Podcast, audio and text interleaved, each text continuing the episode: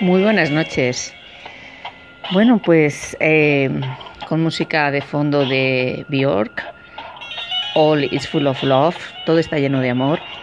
Y en esta noche estival y ante las libaciones y los efluvios de un vino dulce que me regalaron ayer, eh, Sangre de Judas, me pregunto eh, cómo pensar, cómo reflexionar en esta sociedad intelectualmente anestesiada. ¿Qué medidas higiénicas en cuanto al pensamiento crítico debemos establecer de modo preventivo?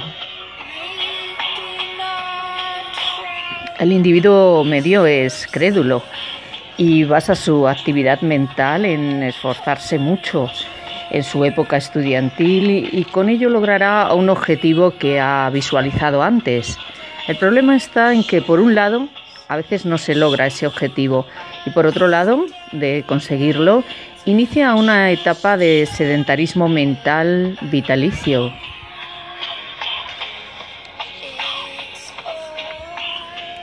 Para que la persona reflexione necesita tiempo, también distanciarse de los hechos, tiempo y tierra de por medio para digerir y regurgitar una información.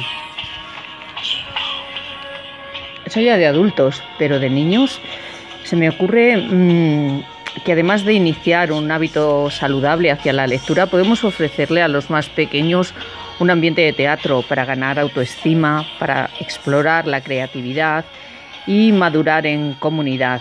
En una palabra, el teatro ayuda al niño a ser asertivo y afirmar con claridad y con clase lo que le conviene y lo que no le conviene.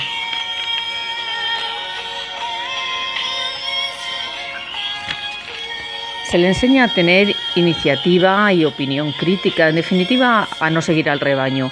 Por otro lado, se acostumbra a la audiencia y a perder el miedo escénico ante las exposiciones públicas.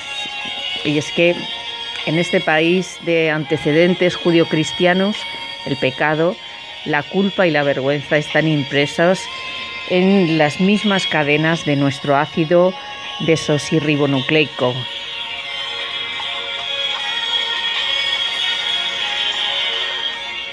Muy buenas noches y un abrazo enorme a todos.